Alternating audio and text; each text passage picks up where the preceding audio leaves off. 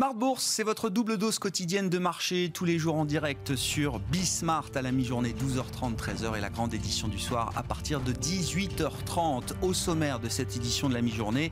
Une nouvelle séance de hausse pour l'instant sur les actions européennes à Paris notamment pour le CAC 40 qui devrait conclure une, semaine de hausse. On gagne un peu plus de 2% depuis le début de la semaine sur les marchés européens avec toujours les tribulations autour de la négociation du plan de relance aux États-Unis. Un pas en arrière, un pas en avant. L'administration euh, américaine, l'administration Trump semble disposée à, poursuivre les discussions sur un, vaste méga euh, stimulus, un vaste plan de relance. Les discussions donc se poursuivent, l'espoir est entretenu, les marchés en profitent, le CAC est en hausse au-delà des 4900 points. Vous aurez le résumé complet dans un instant de Nicolas Pagnès depuis la salle de marché de Bourse Direct. Le deal du jour, c'est Euronext qui touche au but pour racheter à l'opérateur de Londres, le LSI les participations, sa participation dans la bourse de Milan, Borsa Italiana, qui va donc rejoindre les six autres places boursières déjà opérées par Euronext. Paris, Bruxelles, Amsterdam, historiquement bien sûr, Lisbonne, Dublin et Oslo, et donc désormais Milan, une acquisition pour 4,3 milliards d'euros. La Caisse des dépôts italienne et la grande banque italienne Intesa San Paolo participent également à l'opération et deviendront ainsi actionnaires minoritaires d'Euronext. Et puis euh, le vendredi à 12h30, vous le savez, c'est votre rendez-vous concernant vos finances personnelles. Deux invités avec nous pour parler gestion privée avec Pascal Sévy, banquière privée chez Odo BHF Banque Privée. Et pour parler également des marchés boursiers, Aldo Sicurani sera avec nous, délégué général de la F2IC.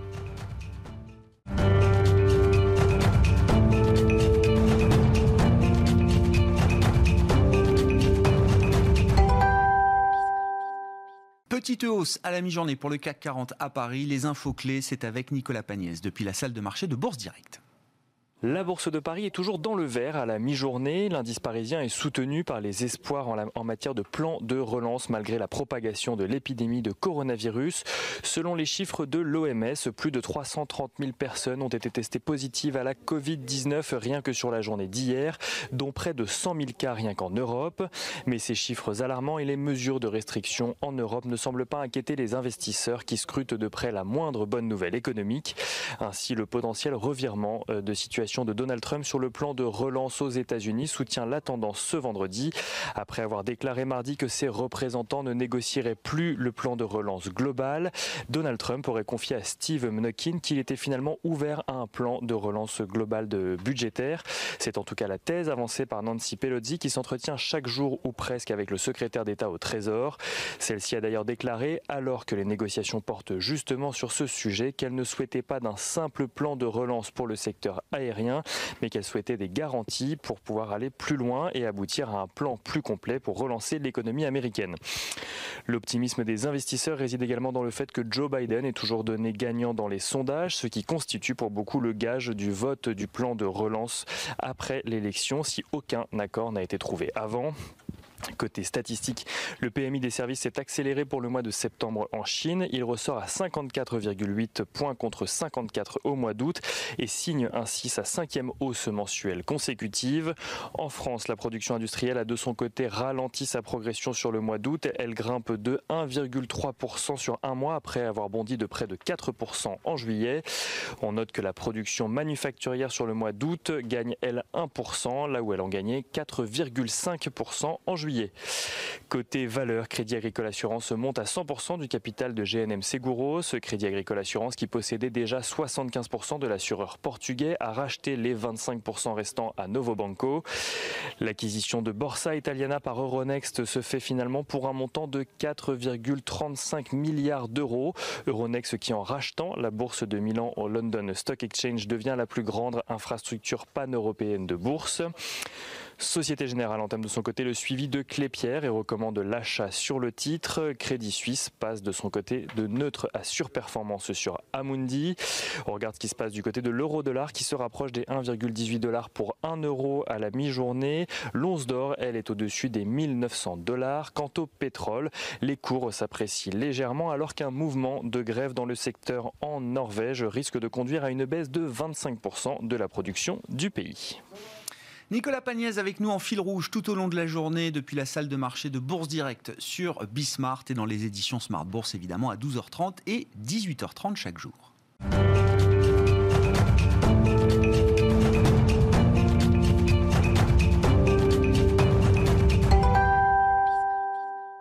La gestion privée comme si vous y étiez, c'est notre rendez-vous avec Pascal Séville, banquière privée, responsable d'équipe même chez Odo BHF, banque privée, à mes côtés en plateau. Bonjour et bienvenue Pascal. Bonjour Grégoire. La gestion privée, ce sont des cas pratiques. Euh, le cas pratique du jour, c'est celui de l'évolution de carrière professionnelle d'un de vos nouveaux clients. Donc euh, chassé par une grande entreprise multinationale qui mhm. se retrouve alors à un poste de senior exécutif, il a une cinquantaine d'années, donc il a déjà une carrière bien remplie, mais là il fait un gap important, mhm. euh, visiblement. Il est marié, il a trois enfants. C'est ça. Et donc, il a plusieurs euh, problématiques, sachant qu'il s'est peut-être jamais tellement occupé précisément de ces questions euh, patrimoniales. Il change de dimension patrimoniale. Et donc, il y a trois problématiques à gérer, euh, Pascal. Donc, gérer déjà l'augmentation substantielle de son, de son patrimoine. Il a reçu un, comment on dit, un, un, golden hello, c'est ça, quand il arrive dans son entreprise, ou un gros package, de, un très joli package de, de, rémunération. Une cinquantaine d'années, trois enfants, il commence à réfléchir à sa problématique mhm. de succession et de, et de, de transmission et puis, bien sûr, en lien avec ce nouveau package de rémunération, comment gérer la fiscalité sur les plus-values qui, euh, qui vont aller avec euh, ce, package de, rémunération. Comment est-ce que vous avez accueilli ce client? Quel est le constat que vous avez pu euh, dresser? Et comment est-ce que vous répondez à ces trois problématiques? Alors Déjà, clairement, son patrimoine a changé de dimension puisqu'il était à peu près équilibré immobilier et financier. Avec cette nouvelle entrée de fonds potentielle, le financier s'en est trouvé quand même très prédominant dans toute la structure. Et surtout, composé à quasiment 80-85% des actions de cette nouvelle société.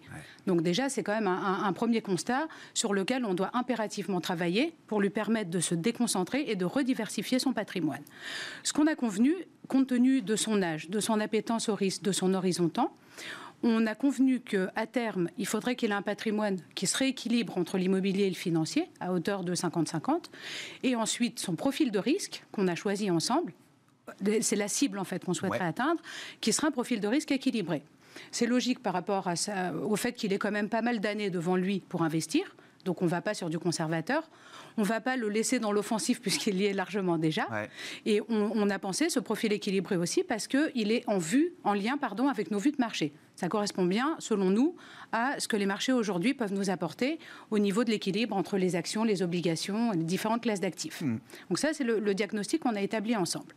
Après, comment on fait? Ouais, Concrètement, comment on, met en musique justement euh, cet objectif d'arriver à un profil euh, équilibré avec les problématiques du client? Alors dans son cas, c'est très compliqué parce que cette position concentrée, on ne peut pas la gérer n'importe comment.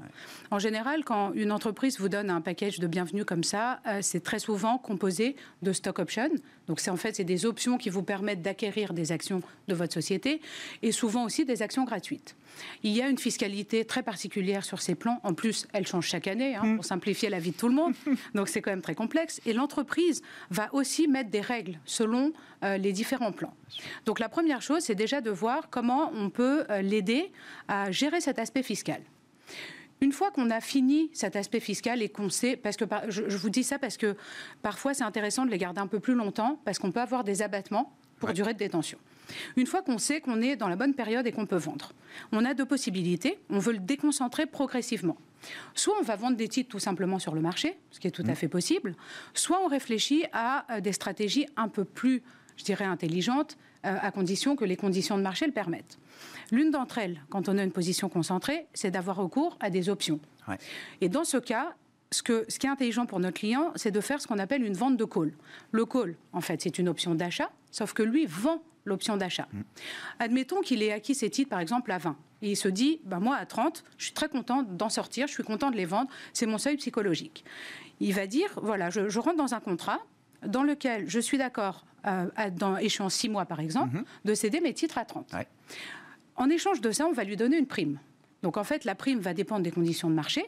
Parfois, c'est très intéressant, parfois, ça l'est moins, en fonction de la volatilité, de l'évolution du titre. Mais en tout cas, lui, quoi qu'il arrive, va encaisser une prime. À l'échéance, au bout des six mois, très simplement, si le titre est monté au-dessus de 30, il va se faire racheter. Mmh. Donc il aura vendu ses parts en encaissant sa prime. Si c'est en dessous, il garde ses titres, mais il a encaissé sa prime.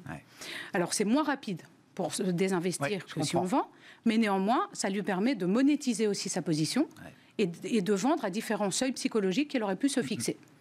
Avec l'objectif hein, toujours de faire baisser cette, part d'action très concentrée, puisque ce sont les actions d'une même entreprise, l'entreprise pour laquelle il travaille, qu'il détient aujourd'hui. C'est exactement ça.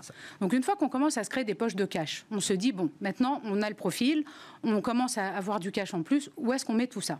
Et comment on fait euh, pour répondre à ces, différents, à ces autres problématiques? Quelle est la meilleure enveloppe déjà pour accueillir ces enveloppes de cash?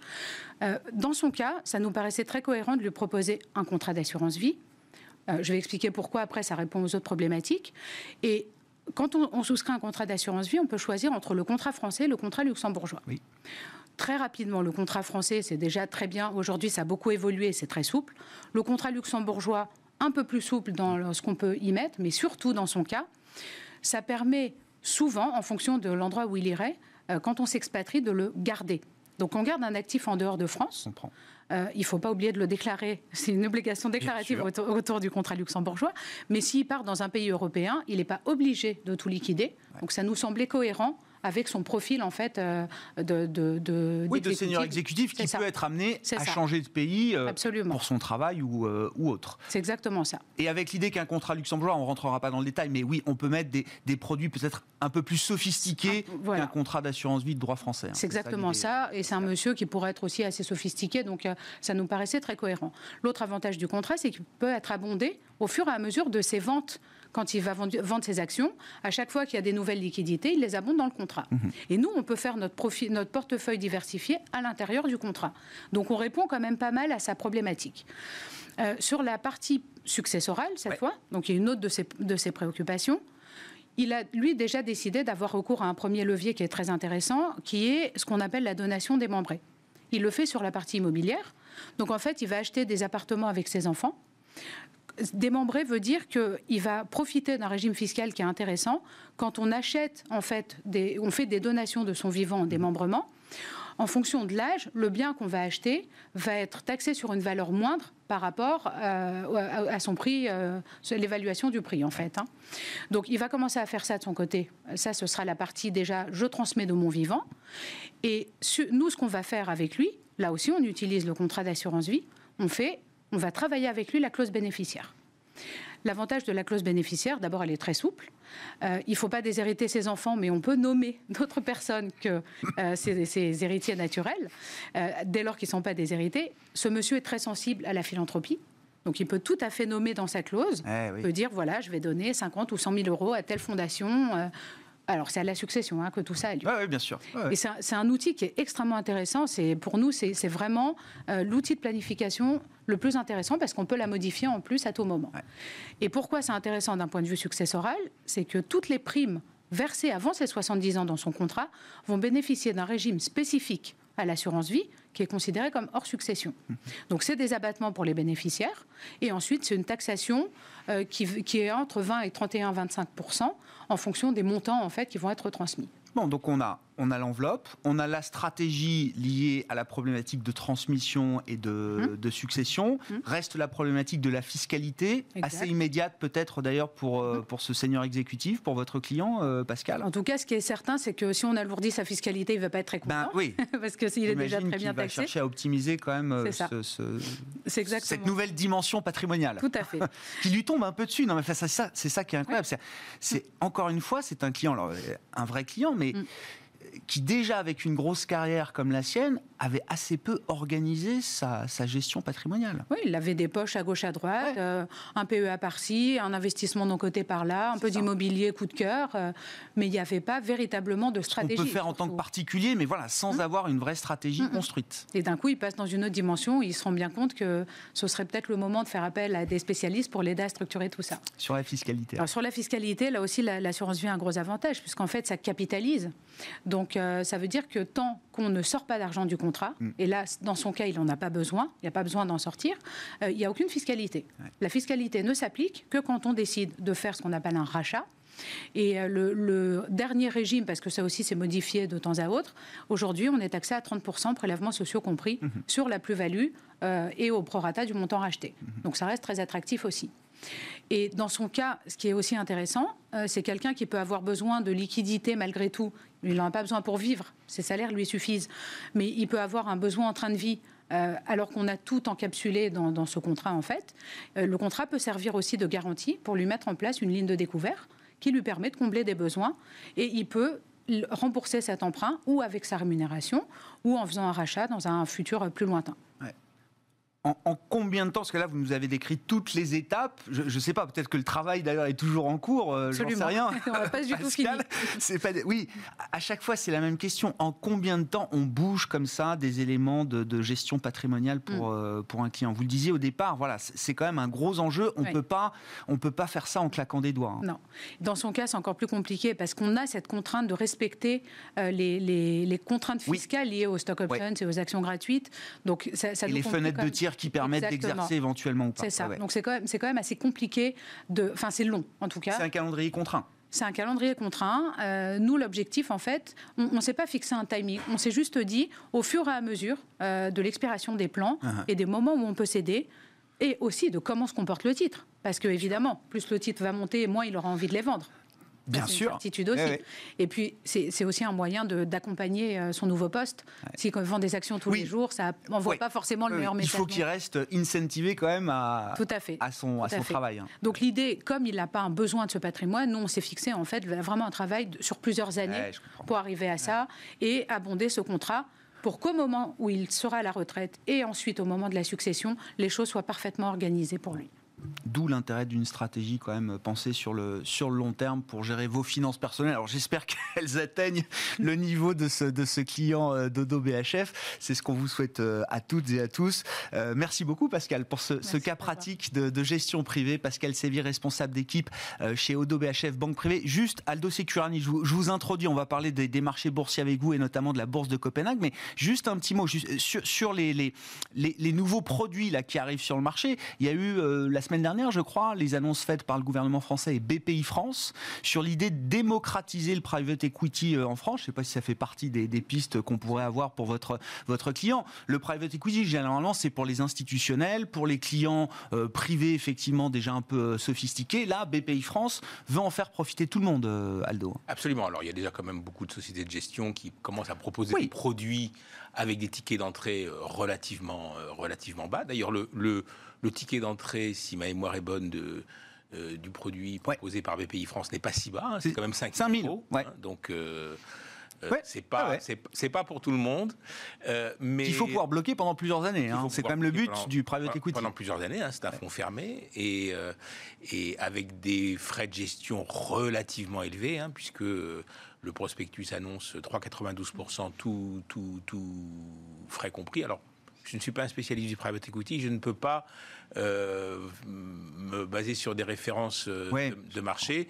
Bon, ils annoncent aussi que euh, que il faut s'attendre à une, rentabilité moyenne entre comprise assez large, hein, entre 7 et 15 Donc Maintenant, tout ce que j'entends sur, sur le private equity, c'est qu'il faut quand même, il faut quand même s'engager pour une relativement longue période et qu'on commence à avoir un, des rendements intéressants au bout, au bout de quelques années. Bon, c'est quand même un, panier de, titres euh, assez vaste. Hein. Donc, je crois qu'il parle de 1500 500 entreprises. Donc, euh, euh, dans lesquelles BPI France est investi déjà. Dans lesquelles BPI quand même un gage de, et en plus sérieux. on peut le, le fonds, le fonds a été valorisé après la première vague, l'impact de la première vague du, du, Covid ce qui fait quand même que ça peut être intéressant, mais enfin, il faut quand même regarder ça de façon, de façon sérieuse avant, de, avant de mettre un ticket là-dedans. Bon, ben on va poursuivre avec vous, euh, Aldo. Euh, le, le, sujet qui vous intéresse euh, aujourd'hui, alors c'est un marché boursier dont on parle assez peu, mais qui a beaucoup de beaucoup d'intérêts, beaucoup de caractéristiques peut-être très particulières. C'est la, bourse de, Copenhague, c'est ça? Oui, je suis tombé là-dessus. Au, Danemark? C'est vrai qu'on ne s'intéresse pas souvent à la bourse de Copenhague. Je suis tombé là-dessus en lisant un article dans investir.fr et j'ai trouvé ça intéressant. Marjorie Ancelot, hein, il faut saluer le travail. C'est elle qui a écrit ce, papier, cette enquête. Un, bon papier. D'investir. Ça m'a donné envie de d'autant plus que les valeurs, les valeurs danoises sont éligibles au PEA. Il faut, oui. faut pas oublier de le rappeler. Euh, et, euh, et, et, donc, quand vous regardez le palmarès des, des, places boursières depuis le début de l'année, hormis la Chine et les États-Unis, euh, en tout cas en Europe, on est soit euh, au fond du trou comme euh, le CAC 40, moins 18%, le, le, le FTSE 100 ou la bourse de Milan qui fait l'actualité aujourd'hui, mm. ou la bourse de Madrid. Les Allemands et, et les Pays-Bas sont, la Suisse sont, sont tout juste, tout juste euh, enfin, ils sont légèrement négatifs, mais enfin bon, c'est quand même, ils font, ils font quand même beaucoup mieux que nous. Et il y a l'OMX euh, ah Copenhagen 20 euh, qui, qui, lui, a plus, plus 20% depuis le début de l'année. Incroyable. En couronne danoise. Oui. Mais comme la couronne danoise est, et payée à l'euro. À l'euro, donc c'est la même chose pour. pour et j'ai même vu qu'en dollars, cet indice de la bourse de, de Copenhague fait mieux que le Nasdaq. Ah oui. Oui, en dollars, il fait Donc, euh, non, mais voilà, c'est du sérieux, quoi. Nasdaq composite. du Nasdaq composite, c'est du sérieux. Tout à fait, tout à fait. Alors, pourquoi Je crois que ça, tient beaucoup à, ça tient beaucoup à la composition de l'indice. Et puis, à, l'histoire de, ce pays qui euh, a beaucoup de ressources naturelles. Euh, en particulier grâce au Groenland et aux îles Féroé, euh, et, donc, et, mais qui a décidé à la, à la suite de la crise pétrolière, nous on a, on a massivement investi dans l'industrie nucléaire. Eux, ils ont massivement, dès le départ, investi dans l'industrie verte. Et C'était il y a 40 ans. Hein. C'était il y a 40 ans. Et 46 ans même. Oui, oui, oui, 74, bien sûr. Oui, Et, euh, et se sont euh, lancés dans la transition énergétique très tôt. et ils Aujourd'hui, 75% des besoins du, pays euh, en matière d'énergie sont couverts par euh, les énergies vertes et il prévoit de le porter à 100% euh, dans les 30 prochaines années. Donc c'est un effort, c'est un effort majeur et en même temps, l'État a, investi dans des entreprises, dont Orsted, qui est une des plus grosses sociétés de, d'éoliennes, mhm. et, puis il y a le fameux Vestas, qui est que, euh, Vestas, qui euh, a augmenté, je crois, de plus de 53% depuis le début de l'année, dont la capitalisation boursière est l'équivalent de celle d'Engie. Donc c'est pas non plus des, ah, petites, euh, des petites sociétés. Alors c'est vrai que l'indice est un indice relativement Oui, c'est 20 valeurs, hein, c'est ça? C'est une vingtaine de valeurs euh, là-dedans, mais là-dedans vous avez essentiellement soit des valeurs vertes, soit des valeurs de la transition, enfin des, grands, des grands thèmes de demain, c'est-à-dire la santé ou la chimie verte comme Novozymes. Donc, donc ce sont, ça porte l'indice, quoi. Il n'y a pas. Ouais, non, mais c'est intéressant parce qu'on parle souvent des marchés déconnectés de la réalité. Les indices boursiers, quand même, sur le long terme, ils reflètent la stratégie d'un pays, ils reflètent les 40 années de préparation à la transition énergétique. Tout ça se retrouve dans l'indice de la bourse de Copenhague et se retrouve en termes de performance. Alors, j'allais dire, il coche toutes les bonnes cases aujourd'hui, hein, euh, j'imagine. C'est pays, il faut le noter, où la pression fiscale est aussi élevée qu'en France. Et pourtant, les, Danois, ils ont l'air, euh, bah, ils, ont pas l'air de s'en. Ils n'ont pas l'air tellement mécontents. Bon, c'est une dimension un peu différente quand même euh, que, que, la France. C'est quelques millions d'habitants, mais oui, effectivement. Donc l'indice est au plus haut. il coche toutes les bonnes cases. Alors effectivement, ils sont sur tous les bons thèmes, tous les bons sujets. Plus de 20% de performance pour cet indice de la, bourse de, de, de Copenhague. ça nous permet peut-être peut-être de dire un mot avec vous, Aldo, de l'opération Veolia-Suez. Alors, je ne sais pas, est-ce que ça, permettra au CAC de se verdir un peu, peut-être, dans les prochaines, euh, les prochaines années Mais quels sont déjà les enseignements que vous retirez de cette, euh, bon, cette bataille française autour d'un mécano industriel euh, à la française, si ah bah je puis dire. La taille française, oui, c'est le, le, mot. Hein. On, parle, on, reproche souvent en France d'un capitalisme de bonne aloi, de, de salon. Bah non, pas du tout. Hein. On se bat, on se bat. Euh, d'ailleurs, il y a eu d'autres cas dans le passé. On se souvient euh, euh, BNP, Société Générale. donc il y a eu plein, plein de. On voit la bataille autour de, autour de la Gardère. Dire, entre Français, on est capable de se déchirer. Entre Français, on est capable ah oui, bah de, de, se battre aussi bien que comme, comme aux États-Unis ou comme, ou, comme, comme, ailleurs. Euh, maintenant, sur la transition énergétique, c'est vrai que euh, euh, il manque un certain nombre de, de, poids lourds euh, en France, même si euh, Veolia et Engie sont, sont des, des, sociétés qui sont, qui, qui sont CAC 40. Suez ne l'est pas, mais là, ça va encore alourdir le, le poids de, de, Veolia avec Veolia Suez. S'il arrive au bout de, mm. du. Et là, ça va être intéressant de, voir comment les autres actionnaires vont être traités, parce que vous regardez qu'ils rachètent 29,9% du capital d'Engie à 18 euros l'action, l'action Suez est toujours. À euh, moins de 16 euros. Comment on l'explique, Donc, euh, Aldo? Le marché pense que les actionnaires individuels, si une OPA est lancée, ne seront pas traités de la même bah manière non, non, non, les actionnaires individuels seront traités comme tous les actionnaires. Le- ça, le, le, le, La règle le, prévoit. la règle prévoit. Maintenant, il n'est pas dit que Veolia va acheter les autres actions sur le marché au même prix que euh, euh, qu'ils ont qu'ils ont proposé à, à Suez. Donc, ça va être intéressant de voir comment euh, les choses vont évoluer dans, dans les dans les prochaines euh, dans les prochaines semaines et les prochains mois.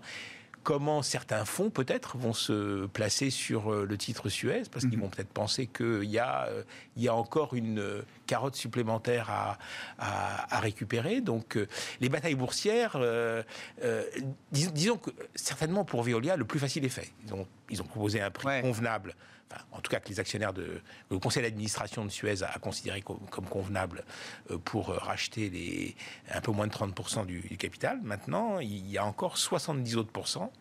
Euh, Est-ce que Suez va rester une société cotée? Est-ce qu'elle va être entièrement rachetée et absorbée par, par Veolia? Ça, c'est, ce sont les, les questions passionnantes et, Ouais. euh, qui, vont être, qui vont être posées. Antoine Frérot dit on a 2-3 mois là pour euh, se mettre d'accord. Ouais. On peut y arriver en 2-3 mois. Oui, ben, espérons, ça sera peut-être le cadeau de fin d'année. Ouais, ouais, effectivement, on va suivre ça. Juste un dernier mot sur la thématique green au sens large, hein, pour euh, faire le lien à nouveau avec la bourse de Copenhague. Est-ce est-ce qu'il y a une bulle aujourd'hui autour de, de la thématique euh, green, énergie verte? Quand bien même structurellement, c'est effectivement c'est c'est un thème d'investissement de, de- de très long terme, mais est-ce qu'au moment où on se parle, est-ce qu'il y a un peu d'excès euh, C'est sur difficile ces de parler sujets-là? de bulle parce que euh, il y a aussi énormément de, de, de liquidités qui se déversent sur les marchés avec, euh, avec parfois des actifs euh, de qualité et ce qui est euh, enfin qui, qui vont vers des actifs de qualité et ce ouais. qui est de qualité euh, se, se paye cher c'est un peu comme les les conseils les bons conseils ne sont pas gratuits Mmh. Alors, il peut y avoir des phénomènes de, de, de- de forte d'envolée, et nous, ce enfin, moi, ce que je conseille aux actionnaires de, de- de regarder, c'est peut-être pas de leur dire n'achetez pas du Tesla ou n'achetez pas euh, euh, du, euh, du Vestas, mais euh, regardez le bon moment pour l'acheter, parce que parfois vous avez des phénomènes de comprends. hausse violente. Et bon, là, il vaut mieux quand même, euh, il vaut mieux quand même euh, rester Il faut être patient, il y a toujours des retracements qui se produisent, Oui. même sur des valeurs de grande qualité, euh, oui, c'est ça. Oui, et on l'a vu, on l'a vu il y, a, il y a quelques semaines, quand, quand le- le Nasdaq a, a chuté de 10% en 24 heures ou 48 heures. Il y a des gens qui avaient acheté la veille. hein. Oui, et ceux qui ont acheté le lendemain, ils ont eu raison parce que la correction est déjà quasiment effacée. C'était un point d'entrée, effectivement. On achète le, le- le creux après une baisse de 10%. Ça a encore fonctionné cette fois pour le Nasdaq qui n'est Ouais. pas tout à fait revenu sur ses records historiques.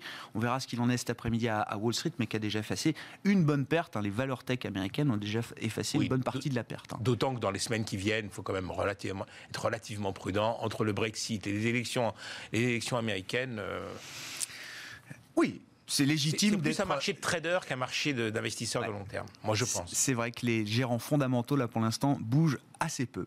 On s'arrêtera là pour cette édition de la mi-journée. Merci à vous deux. Aldo Sicurani, délégué général de la F2IC, la Fédération des investisseurs individuels et des clubs d'investissement, et Pascal Sévy, bancaire privé, responsable d'équipe chez Odo BHF, banque privée, qui était avec nous en plateau. On se retrouve ce soir, 18h30, en direct sur Bismart.